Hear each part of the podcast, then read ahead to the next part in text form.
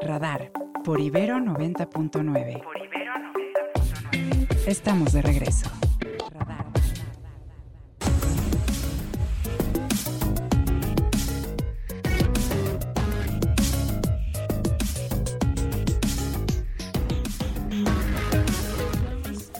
vamos con el resumen de la mañanera con nuestro buen Ernesto Osorio. Ernesto, ¿qué nos traes el día de hoy? Hola Sofi, ¿cómo estás? Muy buenos días. Eh, Juan, Mario mío, se nos escuchan buenos días. Bueno, pues hoy el presidente ha dedicado pues prácticamente toda su conferencia matutina, no llevó tema, a defender los eh, la aprobación de la extinción de los eh, fideicomisos por parte de la Cámara de Diputados.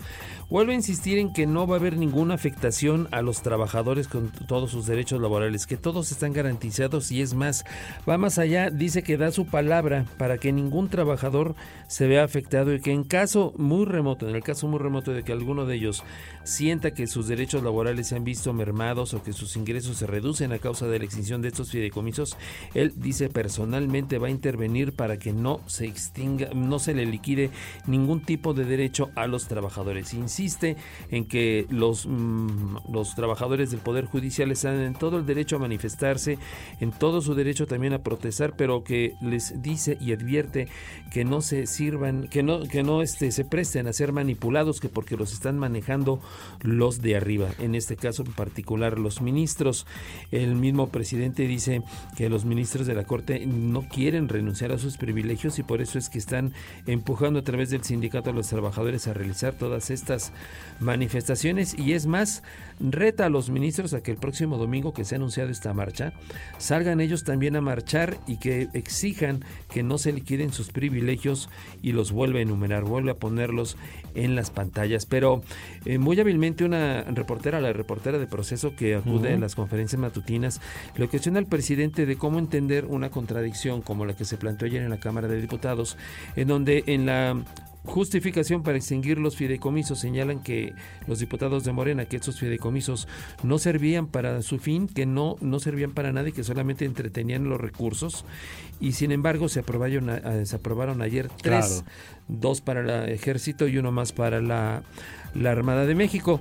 La, la reportera le hace el cuestionamiento al presidente y escuchemos cómo es que le contesta y solito el presidente pues habla y justifica esa contradicción. A ver. Para manifestarse. Y precisamente ya sobre, eh, por último, sobre este tema de los fideicomisos, porque, yo quisiera preguntarle por qué se da casi al final del sexenio, sobre todo cuando estamos hablando de que estamos eh, ya en un proceso electoral y hablamos de recursos, cuando también, por otro lado, se da en la aprobación en la Cámara de Diputados de un fideicomiso que utilizará la Sedena, que se, eh, espera o se quiere que se utilice por medio de la empresa estatal del Tren Maya, que será, esto está relacionado con la Ley Federal de Derechos. Sí, pero eso es completamente distinto. O sea, lo del fideicomiso del tren Maya. Que busca que etiqueten. Pues es para la construcción de la obra. Es una obra pública. Acá estamos hablando de privilegios. Lo otro es obra en beneficio para pues ahí, ahí solito el presidente pues es lo que lo está diciendo. Es que los fideicomisos, a ver, si el problema es la figura, porque el presidente ha dicho que es la figura en algún momento, que son opacos, que no rinden cuentas. Pues entonces hay fideicomisos buenos y hay fideicomisos malos.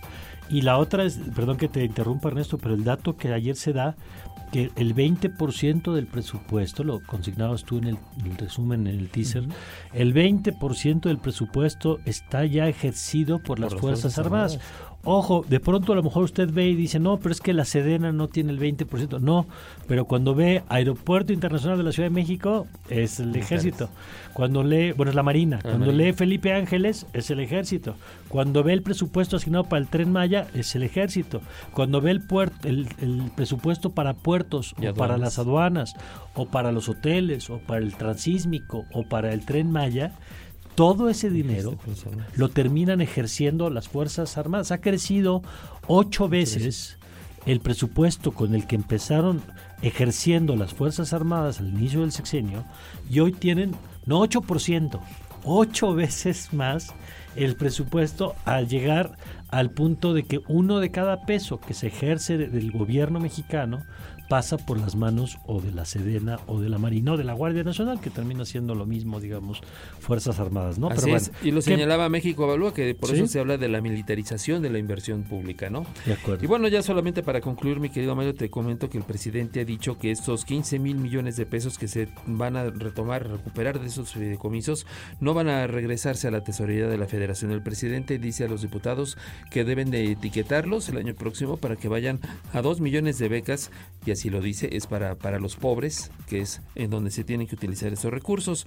Dice que no tienen que ser para que puedan seguirse manejando recursos y amparos a favor de delincuentes de cuello blanco. Y menciona otra vez más a Genaro García Luna, Tomás Herón, Jesús Murillo Caram y también Juan Collado que dice pues va a tener que esperar, a que pueda quedar libre ya que los trabajadores del Poder Judicial van a estar de paro. Y es parte de lo que va de la conferencia matutina allá en Palacio Bueno, pues muchas gracias Ernesto. Buenos días. Buenos días. Y ahora nos vamos con más noticias. Estas son las noticias. En el resumen de noticias tenemos que Eduardo Cervantes Aguilar, expresidente municipal de Ixtlahuacán de los Membrillos, Jalisco, fue asesinado cuando se encontraba a bordo de un, vehículo. Medios locales detallaron que el exalcalde recibió por parte de un sujeto desconocido cuatro impactos de bala en su vehículo que se encontraba en las inmediaciones del Panteón Municipal junto a la carretera a Chapala. El gobierno mexicano publicó un decreto que entró en vigor este jueves con el que se indica que los delitos sexuales contra personas menores de 18 años serán imprescriptibles. En la publicación del diario oficial se establece que no podrán prescribir los delitos de corrupción de menores, la distribución de material pornográfico a menores, el turismo sexual, el lenocinio y la pederastia. Y hace unos momentos, María Amparo Cázar, para nuestros micrófonos de Ibero 90.9, dijo que todo, eh, que todo esto está reclamado por el Poder Judicial y no nos dice al fondo a dónde fueron los 61 mil millones eh, que están aquí en cuestionamiento. Que esto es simplemente una venganza política. En el 2020-21 se dieron los primeros, este, las primeras extinciones de fideicomisos y todo esto que está reclamando hoy al Poder Judicial, ¿sí? No nos dice a dónde se fueron esos 61 mil millones de pesos que recogió de lugares, bueno, a la Ibero no le tocó porque es privada, Mario, pero de lugares como el CIDE, ¿no? Scanner 360.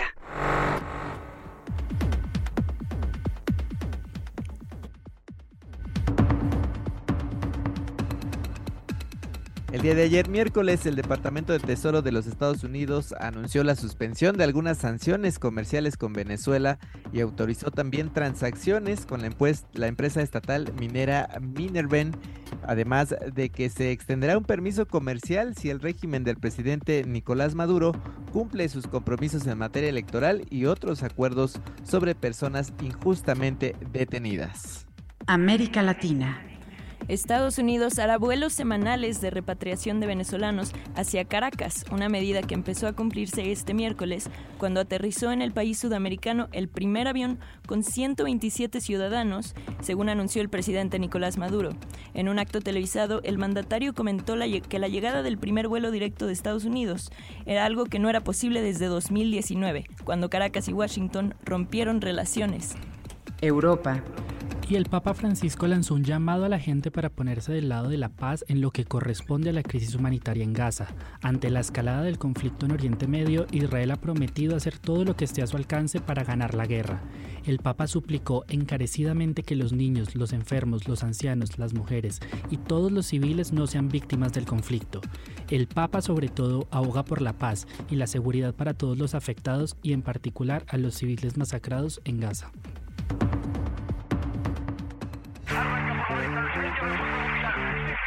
El mundo a través del deporte.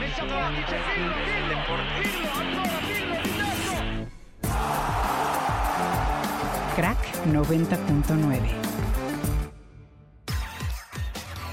Y ahora sí llegó el momento de irnos largos y tendidos con todos los detalles de lo que ocurre en el mundo deportivo con el crack Vivero 90.9 Omar García. Omar, ¿qué tal? Muy buenos días.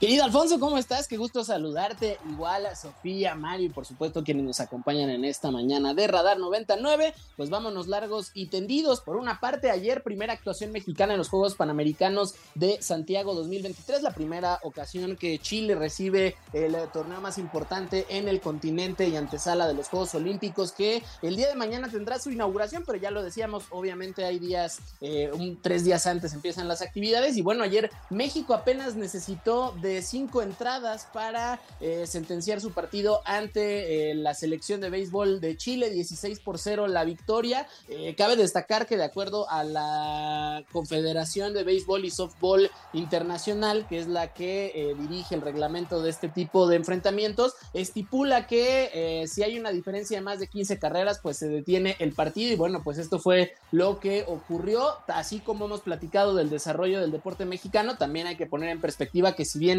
la pelota mexicana tiene mucha tradición y está en un buen momento con representantes en las grandes ligas, con un buen papel en el Clásico Mundial de Béisbol, pues también Chile está dando apenas sus primeros pasos, entonces también eh, dimensionando esta victoria, pero bueno, por supuesto felices de ver esta actuación eh, de la selección de béisbol de México. Mañana ya estaremos platicando de lo que se nos viene en estos Juegos Panamericanos. También hoy tenemos Liga MX Femenil, ya la penúltima jornada del campeonato de esta apertura 2020 con dos clásicos el día de hoy, Atlas y Chivas. Eh, a las 7 de la noche estarán disputando el clásico tapatío, mientras que Tigres y Rayadas, los dos equipos con más campeonatos en la historia de esta competencia, estarán chocando a las 9 de la noche. Por supuesto, están ya eh, prácticamente con pie y medio en la liguilla. América, que busca no perder el ritmo frente al conjunto de Tigres femenil, líder de la competencia, también chocará hoy ante Querétaro y Pachuca estará chocando frente al conjunto de Puebla. Mañana damos el reporte del fin de semana del que se nos viene hasta este momento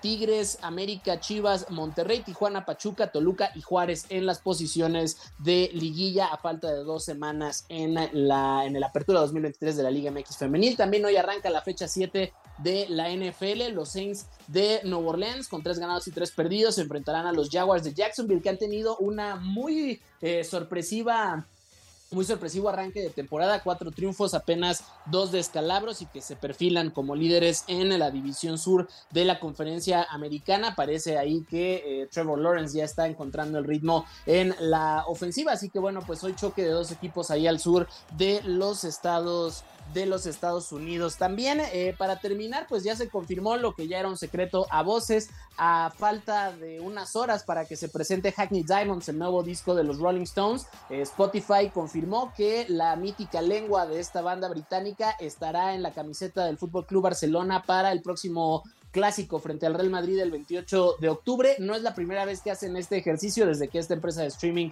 eh, musical patrocina al Barcelona y al estadio que está ahorita en remodelación, el Camp Nou. Ya lo hicieron con Drake y lo hicieron con la Rosalía, precisamente también en partidos contra el Real Madrid y que de hecho es una camiseta de edición limitada y que ya también hemos platicado que el precio, si bien ronda los 100 euros la camiseta normal, la equipación del Barcelona, en estos casos de ediciones limitadas se puede elevar hasta 600 euros el precio de esta camiseta. Así que bueno, pues también ya el rock clásico tomando las canchas allá en la Liga Española.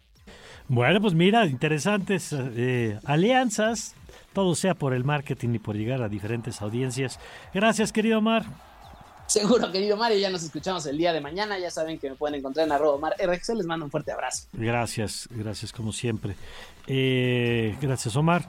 Por cierto, estoy viendo que ya hubo, creo que anuncio del relevo del subsecretario Alejandro Encinas. Déjeme ver si lo tenemos por acá. Eh, porque entiendo que esto se acaba de anunciar. Ahí está, mire. Eh, el abogado Félix Arturo Medina Padilla, quien era procurador fiscal.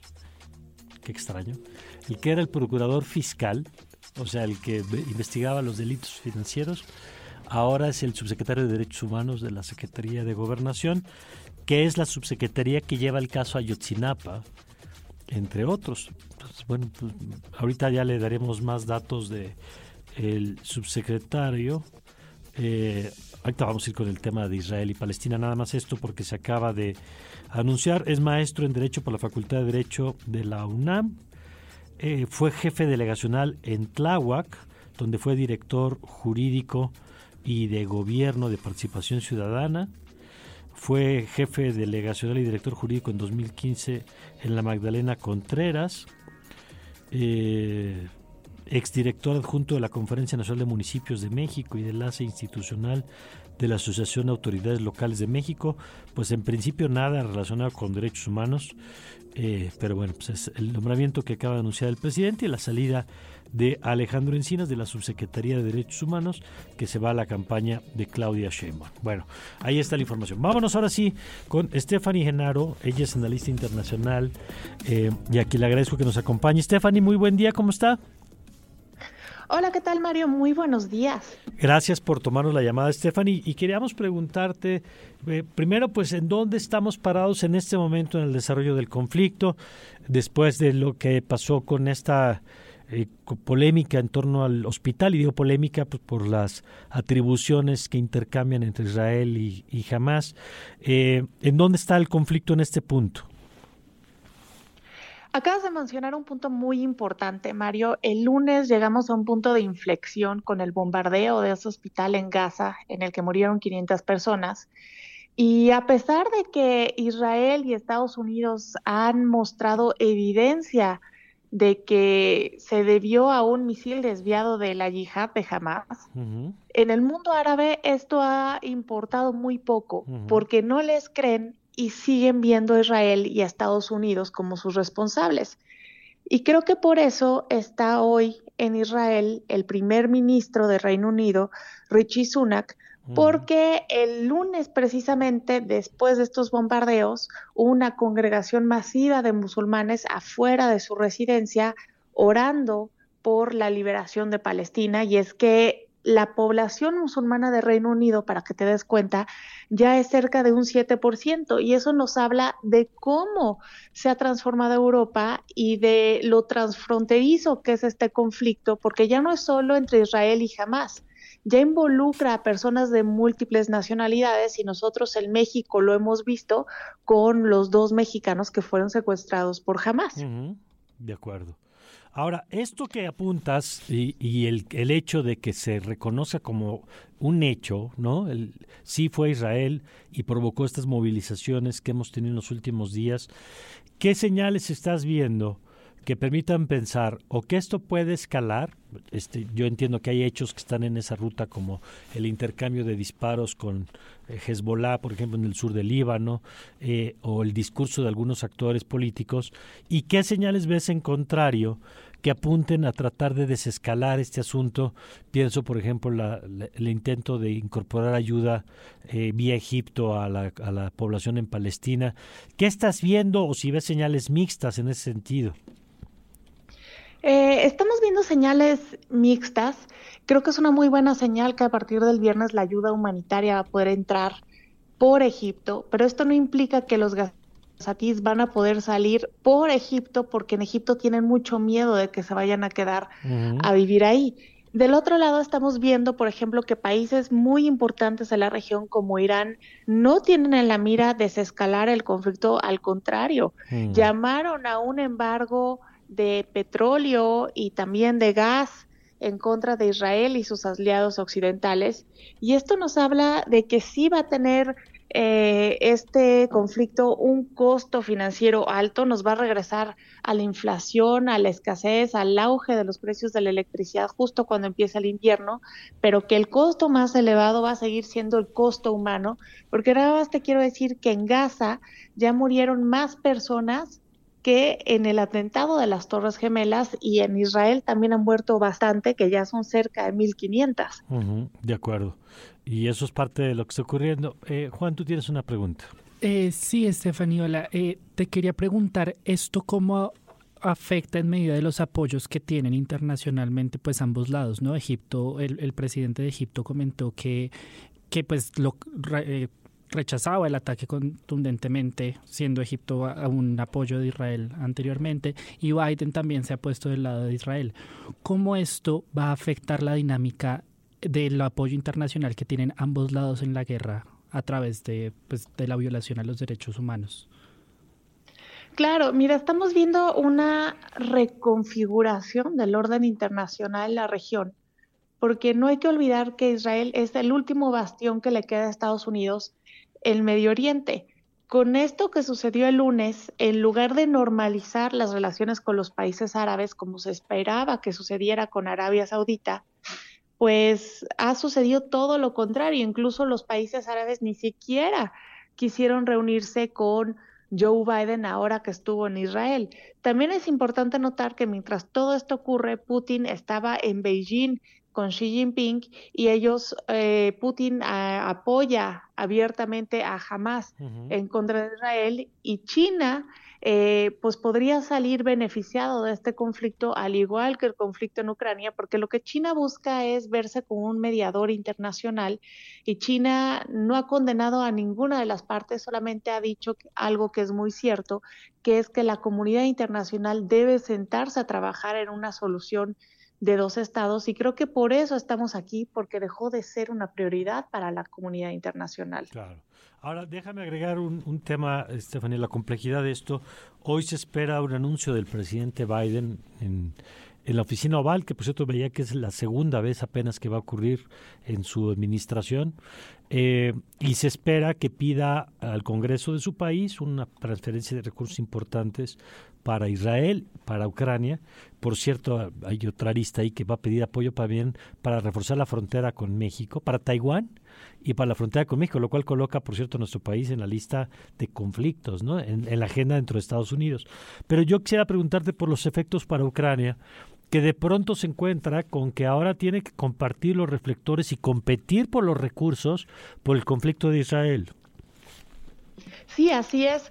Justamente eh, yo decía de broma en las redes sociales cuando inició el conflicto, si alguien se acordaba de Vladimir Zelensky, porque de ser la persona de la que más hablaba a nivel internacional, ahora pues parece que desapareció del mapa.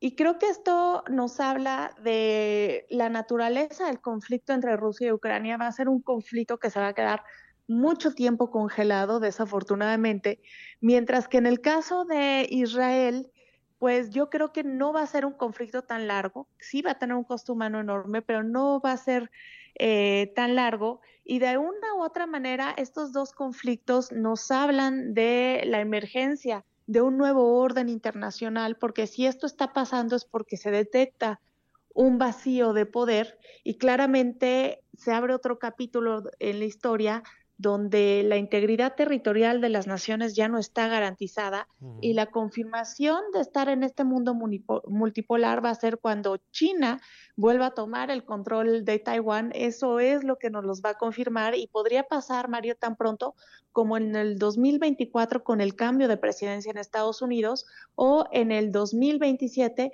cuando se cumplen 100 años de la fundación del Ejército de la República Popular de China. De acuerdo. Bueno, pues eh, muchas gracias. Eh, gracias, Stephanie, por compartir con nosotros tu análisis. A ti, Mario, que tengan un excelente día. Gracias, Stephanie Enaro. Enaro es analista internacional. Y bueno, nos dicen también, bueno, para México y para una parte del mundo, claro que cambió la, el foco, pero eh, es interesante lo que nos hacen ver. A ver, para Europa, eh, piensen ustedes un país como Noruega, que tiene frontera con Rusia, pues la prioridad es y seguirá siendo la guerra de Ucrania, ¿no? Para Polonia, para Alemania, que tiene a una Rusia invadiendo Ucrania, pues no va a dejar de ser el foco, pero es un hecho que siendo eso cierto, que para la política de Estados Unidos, pues de pronto ahora hay dos focos, dos focos de atención. Y déjame insistir nada más en esto, antes de ir vamos a ir a libros hoy con Edson para darnos un respiro.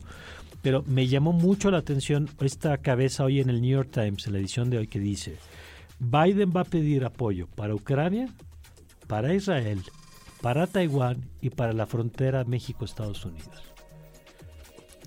O sea, nada más nos démonos cuenta en qué categoría nos están poniendo, ¿no? O sea, Ucrania está invadida por Rusia, Israel tiene una guerra con Palestina, Taiwán tiene la amenaza de la invasión china y la frontera de México con Estados Unidos, ¿cuál es? Bueno, tiene que ver con otra nota que también trae el New York Times de cómo entre los republicanos Ojo que esto lo va a decir Biden, que es demócrata. Bueno, entre los republicanos hay una constante, fíjense lo que han dicho en las últimas dos semanas. Lo que le pasó a Israel le puede apesar a México porque pueden entrar por la frontera sur los terroristas. Y eso no importa si es verdad o no, no es verdad, no hay evidencia de que jamás esté cruzando la frontera por México, no hay ninguna evidencia, de hecho hay evidencia de lo contrario, que no está pasando. Pero como estamos viviendo en un tiempo donde no importa si es verdadero, si no es verosímil, pues con que el elector lo crea está teniendo efectos y por eso hoy el presidente Biden tendrá que salir a decir, ah, íbamos a cerrar nuestra frontera porque los republicanos se la pasan diciendo que es la open border. ¿Cuál open border? ¿Cuál frontera abierta? Eso no existe, pero sí existe en el discurso político. Bueno, 8.39, vamos a ir a un corte para regresar a hablar de libros, darnos un respiro un poquito de estos temas eh, y vamos a cerrar también hablando un poquito más adelante de otros asuntos. Pero vamos a regresar con libros por lo pronto con Edson después de la pausa. Radar. Radar. Por Ibero 90.9. Regresamos. Libros que se leen y que se escuchan. Se escuchan. Con Edson Alamilla.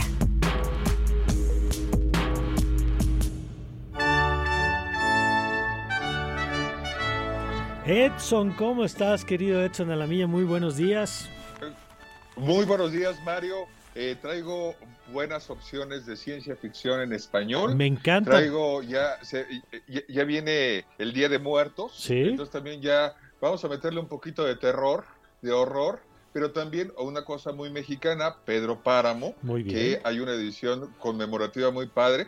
Entonces, vámonos, si te parece, para hablar de Retornados, de Julio Rojas. Julio Rojas es, mira, actualmente hay un término que a mí me gusta, por, vamos, no es nuevo, pero se llama literatura expandida. Autores que crean un podcast, un audio, una audioserie, después lo hacen libro, pero después también se convierte en, en serie de televisión, etcétera, etcétera. Y el caso de Julio Rojas es precisamente porque, ah, bueno, todo el mundo lo conoce, es creador de Casos 63, eh, un, utiliza el recurso literario, ya sabes, del, del eh, terapeuta, bueno, la terapeuta y del viajero en el tiempo, ¿no? Y el encuentro entre ellos. Bueno, todo el mundo sabe en parte de qué, de qué hablo sobre esta historia. Y se va ahora con Retornados, escribe Retornados. Eh, nace como una audioserie en España, Retornados, eh, por, como un podcast. Y eh, hace una versión en, en, novela, digamos, ¿no? De ciencia ficción. ¿Y cuál es el hilo conductor? 136 personas son enviadas al planeta Marte a una expedición eh, llamada la expedición Mars Prime. Cuando pasan 254 días, algo sucede, algo sucede en Marte y tienen que regresar tienen que regresar, pero solamente retornan 23. De esos 23 les cuesta mucho trabajo reiniciar, insertarse en la, en la vida humana, digamos, en la Tierra. Y entonces ahí aparecerá eh, este recurso del terapeuta, los terapeutas, que tratan de hablar con ellos para preguntarles, oiga, pues, ¿qué pasó en Marte, no? Y por qué solamente regresaron 23. Retornados eh, del escritor, guionista, cinematográfico de podcast Julio, Rojas, chileno, está publicado por Hachette Literatura. Y te hablaba de Edgar Allan Poe. Poe eh, tuvo una vida muy trágica, en, eh, a los pocos años de edad queda huérfano, eh, lo, lo adoptan, lo adopta John Allan, un, un, tipo que le procura buena educación, escuelas privadas, etcétera. Su relación nunca va a ser buena, y eh, siempre va a vivir con, una, con un tema, ese tipo, esa situación de orfandad que, que, que, siempre lo va a acompañar a Edgar Allan Poe. Muere eh, casi después de cumplir 40 años y nunca es reconocido como el gran eh, escritor de precursor de novela policíaca y de terror. Bueno, pues hablando de esta literatura expandida, Netflix tiene eh, la, caída de la casa de Usher, su relato, del que les vengo a hablar hoy, que publica Nórdica, en una edición maravillosa, Nórdica Libros, en una edición maravillosa, cartoné, eh, a pasta dura, ilustrado, una cosa maravillosa. Bueno, la encuentran en todas las librerías ya. Eh, Netflix hizo una adaptación y actualmente eh, está, está en la plataforma La caída de la casa de Usher. ¿De qué, ¿Sobre qué versa eh, la casa de Usher? un señorito va a buscar a su un amigo, a, a su amigo Roderick Usher, le ha mandado una carta y le dice que lo visite porque él se encuentra muy enfermo y necesita su compañía. Él se encuentra enclaustrado en su mansión, etcétera, etcétera. Ya te imaginarás toda la escenografía, ¿no? Bueno, pues eh, llega con, con, Usher. Efectivamente, eh, todo es esperpéntico, todo causa eh, terror en cuanto a las imágenes, la descripción de la casa que hace el, el personaje que describe la historia es increíble. Eh, increíblemente terrorífica. Bueno, pues eh, eh, Roderick Usher no es el que muere, el que muere es la hermana de Roderick. Y cuando la llevan a enterrar, la sepultan, empieza a ocurrir cosas muy extrañas. El terror le planta cara y no hay raciocinio ni método científico que pueda entender lo que está pasando en esa historia. La caída de la casa de Usher, publicado en Nórdica Libros en una maravillosa edición que acaba de llegar a México. Y rápidamente pues es el día el día de, muertos y cátedra ediciones cátedra que tú recuerdas muy bien estas ediciones negras que eh, incluyen una introducción al libro. Muchas veces la introducción es mayor a, lo que es el texto en sí etcétera eh, que te da una, un mapa para, para, conocer precisamente esa obra. En fin, eh, cumple 50 años y em, hizo algunas ediciones eh, conmemorativas y una de esas es precisamente Pedro Páramo de Juan Rulfo. viene el Día de Muertos y que hablo mejor que recordar un poco a Comala, donde todos están muertos y donde el gran Juan Rulfo nos hizo, bueno, con, con dos obras, eh, cambió de alguna manera la narrativa hispanoamericana, eh, siendo Juan Rulfo un caso muy raro. Solamente publica dos obras, una en 1953, que es un, un, libro de cuentos, El Llano en Llamas, y en 1955 Juan Rulfo, eh, donde abreva, piensan los críticos, de autores como Proust, como Virginia Woolf, como William Faulkner, como Joyce, en fin, y eh, pues la historia más o menos la conocemos todos. Juan Preciado llega vivo al, pueblo de Comala y después parece que se afantasma y ya y ya no está vivo entre muertos en ese Comala maravilloso. Es una edición conmemorativa de por los 50 años de Cátedra Ediciones, eh, Juan Rulfo, Pedro Páramo, una edición maravillosa. Esas son las recomendaciones para hoy, querido Mario. Muy bien, pues muchas gracias Edson, gracias como siempre por esta, este momento en el que nos podemos despejar un poquito hablando de libros. Muchas gracias por la oportunidad de hablar de libros y de autores y nos saludamos en la próxima. Muchas gracias. Cómo no, gracias. Gracias Edson Alamilla.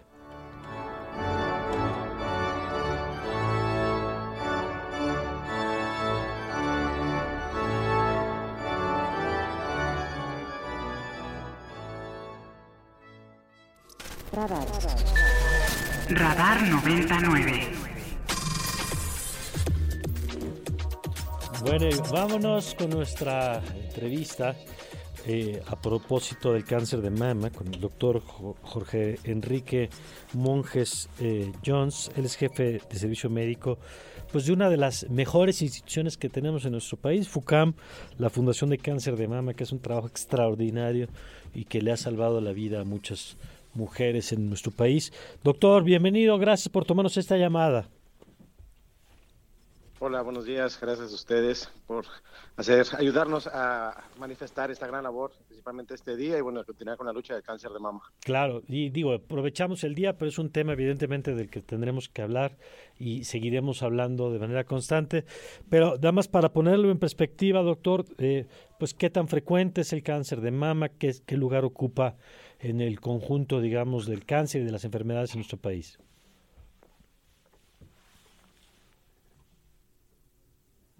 Sí, ahí nos escucha. De 365 días al año. De acuerdo. ¿Me escuchas bien? Sí, ya, ya lo escuchamos. Ah, Perfecto. Mira, eh, bueno, el, el, cáncer de mama y por qué la importancia es que el cáncer de mama es el cáncer más frecuente en el mundo en las mujeres. Y en nuestro país se ocupa el primer lugar también de mortalidad. Esto quiere decir que eh, es el número uno de causa de que mueran nuestros pacientes con cáncer. Entonces, hoy sabemos que es una de cada siete mujeres eh, en, un, en algún momento de su vida va a padecer de esta enfermedad. Por eso es la importancia de hacer esta campaña que, bueno, es todo Cruz Rosa. En FUCAM estamos dedicados todo el año para ella. ¿Por qué? Porque lo que queremos...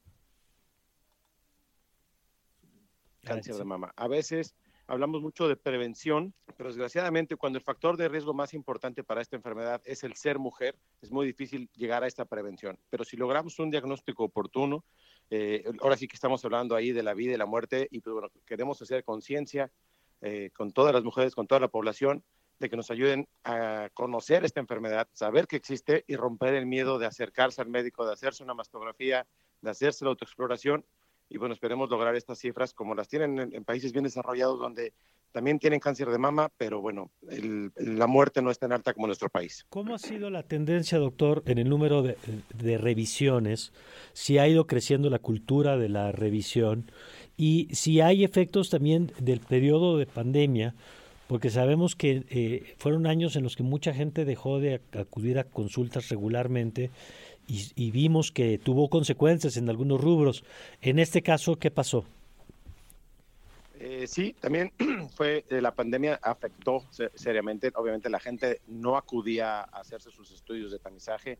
Muchas mujeres que en el 2019 se habían hecho un estudio que aparentemente todo iba bien, eh, regresan ahora en 2021, 2022 ya con un diagnóstico tardío. O aquellas que habían empezado un tratamiento o, empezaban a sentirse una bolita, pues hicimos diagnósticos de, cánceres mucho más avanzados. Sí hemos visto un incremento tanto en las consultas como en el número de casos. Cáncer de mama a partir del 2006 se convierte en México un problema de salud. Anteriormente el cáncer número uno era el cervicuterino y bueno, la tendencia es eh, que cada año vemos más casos. Eh, sí, en el 2022, lo que va de este año, hemos visto eh, casos mucho más avanzados. Eh, que creemos que sí fue un efecto de la, de la pandemia. Entendemos que la gente no quería salir. En FUCAM no cerramos las puertas, pero bueno, sí bajó mucho la, la población que, que, venía, bueno, entendible por el tema de la pandemia. Pero pues hoy día, ya 2023, ahora sí que no tenemos pretextos, eh, tenemos que seguir eh, trabajando. Las mujeres tienen que seguir acudiendo a hacerse sus estudios, sus mastografías, y, y, ojalá lo, logremos, ¿no? Desgraciadamente en México el sistema de salud no es el mejor y sí hemos visto mucho retraso en el diagnóstico. Eh, aquí en la Ciudad de México es muy diferente eh, como aquellas poblaciones en donde no hay un mastógrafo en distancias muy lejanas. Digo, FUCAM tenemos nuestras unidades móviles que van, eh, van por, por, muchos terrenos, estamos también en el tren de la salud, pero desgraciadamente pues no, no nos damos abasto y todavía falta, falta mucho por hacer. Pero si hacemos esta cultura de autoexplorarte, bueno, es una buena forma de empezar y, de, y bueno, nada más autoexplorarte, conocer tu cuerpo y si ves algo malo, acudir al médico. De acuerdo. Doctor, una pregunta. Eh, nos explicaba el panorama de las mujeres, pero pues se sabe que el 1% también son hombres que normalmente, como piensan que es una enfermedad que solo le da a las mujeres, no se revisan. Nosotros los hombres, ¿qué procedimientos deberíamos hacer para también cuidarnos y, y revisarnos? Fíjate que como bien lo comentas, bueno, es, es muy poco común. Es... De, de, pronto se nos... Mil, mil a uno. Ajá. Entre los hombres no hay como tal un... Eh, como para los hombres no hay como tal un, un, programa de tamizaje como lo hacemos en las mujeres. El hombre al no tener tanta glándula mamaria es más sencillo que él se palpe algo. Entonces, la recomendación es, si tú te notaste una, un, una, un nodulito, una bolita en la mama, siendo hombre, inmediatamente acudir a un especialista. Muy bien. No hacemos estudios eh, como de control, porque pues no, es el 1%, en hombres más, más bien sería el tema de cáncer de próstata y otro tipo de cáncer. De acuerdo. Pues doctor, muchas gracias y ojalá podamos seguir conversando y platicando del, del tema y del trabajo también que hacen en la fundación, que vale la pena siempre difundirlo. Muchísimas gracias a ustedes y bueno, rompamos este, este, miedo de acercarse a hacerse su mastografía y, y, y, lo, que, lo que toque, ¿no? Muchas gracias. Gracias a usted, doctor. Bueno, pues ahí está la información y, y, bueno, pues el compromiso es que seguiremos con este tema. Bueno, vamos con información, una efeméride. Radar en el tiempo. Hoy 19 de octubre, pero de 1960, el gobierno de los Estados Unidos embarga parcialmente las exportaciones a Cuba, excepto medicinas y alimentos. Con ello y en plena revolución cubana, comenzó el bloqueo comercial a la isla, el cual sigue luego de poco más de 40 años.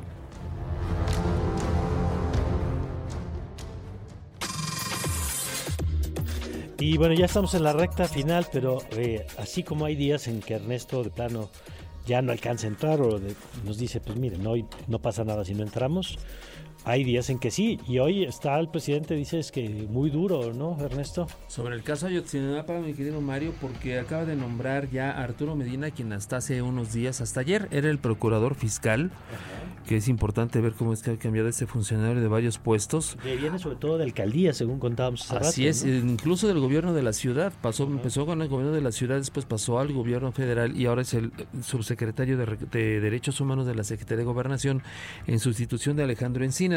Pero el presidente, después de este anuncio, dice que como él ya está encabezando la investigación, él ya se hizo cargo del caso Ayotzinapa. O sea, el presidente personalmente. Él personalmente lo sigue, dice que ha encontrado cosas muy graves y que ya se está dando incluso un reporte por parte de la subsecretaría de la Secretaría de Gobernación sobre la forma de actuar del fiscal del caso, Omar Gómez Trejo. Dice que él junto con otros ministerios públicos fueron parte de un sistema de protección para exfuncionarios y que todo estaba orientado a un una, a manejar una acusación directa al ejército mexicano y que sea el ejército el único responsable de la desaparición de los 43 normalistas y de esta manera fue que se fueron dejando en libertad a varios eh, varios presuntos responsables bajo el pretexto de tortura. Pero vamos a escuchar cómo es que el presidente hace esta acusación. Quitado de la pena. Y que cuando se decide que tenía responsabilidad y que había que preparar la documentación para solicitar la orden de aprehensión al juez, se inconforman los investigadores, hasta los del GEI. Me llamó mucho la atención. Qué acuerdos había, pero ahora ya que me metí a ver el asunto a fondo, me estoy encontrando de que se le dio libertad a muchos que habían participado en la desaparición de los jóvenes con el argumento de la tortura, que hubo tortura. Pero este se dejó o se acordó que se iba a ir Cerón a Israel y liberan por tortura a 50 participantes. Y bueno, más adelante el presidente señala como uno de los que están formando parte de este sistema, de este esquema de protección, al senador Emilio Álvarez y Casa. Es que es, el mundo al revés, digamos. Ahora van sobre los que acusaron. Así es. Ahora eh, los acusadores, ahora son los acusados por el presidente. Eh, y la defensa del ejército, ¿no? Exacto, y lo que él maneja como hipótesis es que esta, esta hipótesis que querían manejar es que es el ejército el único responsable por la desaparición de los 43 y que eso se dio cuenta apenas que ahora él se está haciendo cargo de la investigación. ¿Y Alejandro Encinas? Alejandro Encinas ya renunció, ayer ya nos, ya incluso sacó sus cosas, dice el presidente, porque ya fue con Claudia Sheinbaum a presentarse como su nuevo colaborador. Y el nuevo subsecretario de Recursos Humanos que no viene del campo de derechos humanos. No, digamos, viene de ser procurador fiscal, ahora hacerse cargo de las cuestiones de los derechos humanos. Antes de ser procurador fiscal tenía cargos de dirección de gobierno aquí en la Ciudad de México. Bueno, pues gracias Ernesto. Muy buenos días. Juan Esteban. Muchas gracias por haber escuchado Gracias, gracias Sofía. Muchas gracias a ti y a todos los que nos están escuchando y Alfonso también que está por ahí. Alfonso, muchas gracias. Muchas gracias Sofía, gracias a todos Mario, gracias por su escucha. Nos escuchamos el día de mañana. Gracias a todo el equipo, gracias por habernos acompañado. Eh, se queda usted en buenas manos con el Vórtice. Mañana, por cierto, no vamos a estar aquí en vivo. Mañana no vamos a estar aquí en vivo en el radar porque hoy, pues hoy hay fiesta, ¿verdad? Hoy hay fiesta de los de aniversario de la estación. Mañana no estamos en vivo en el radar, pero el próximo vamos a compartirle algunas entrevistas que hemos tenido en este espacio.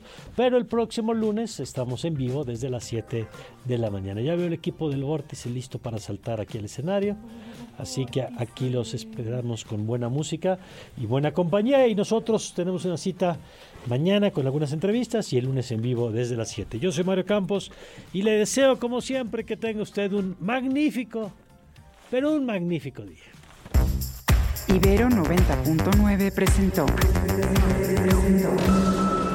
los acontecimientos del día y las voces más actualizadas. Todos captados por radar 90.9.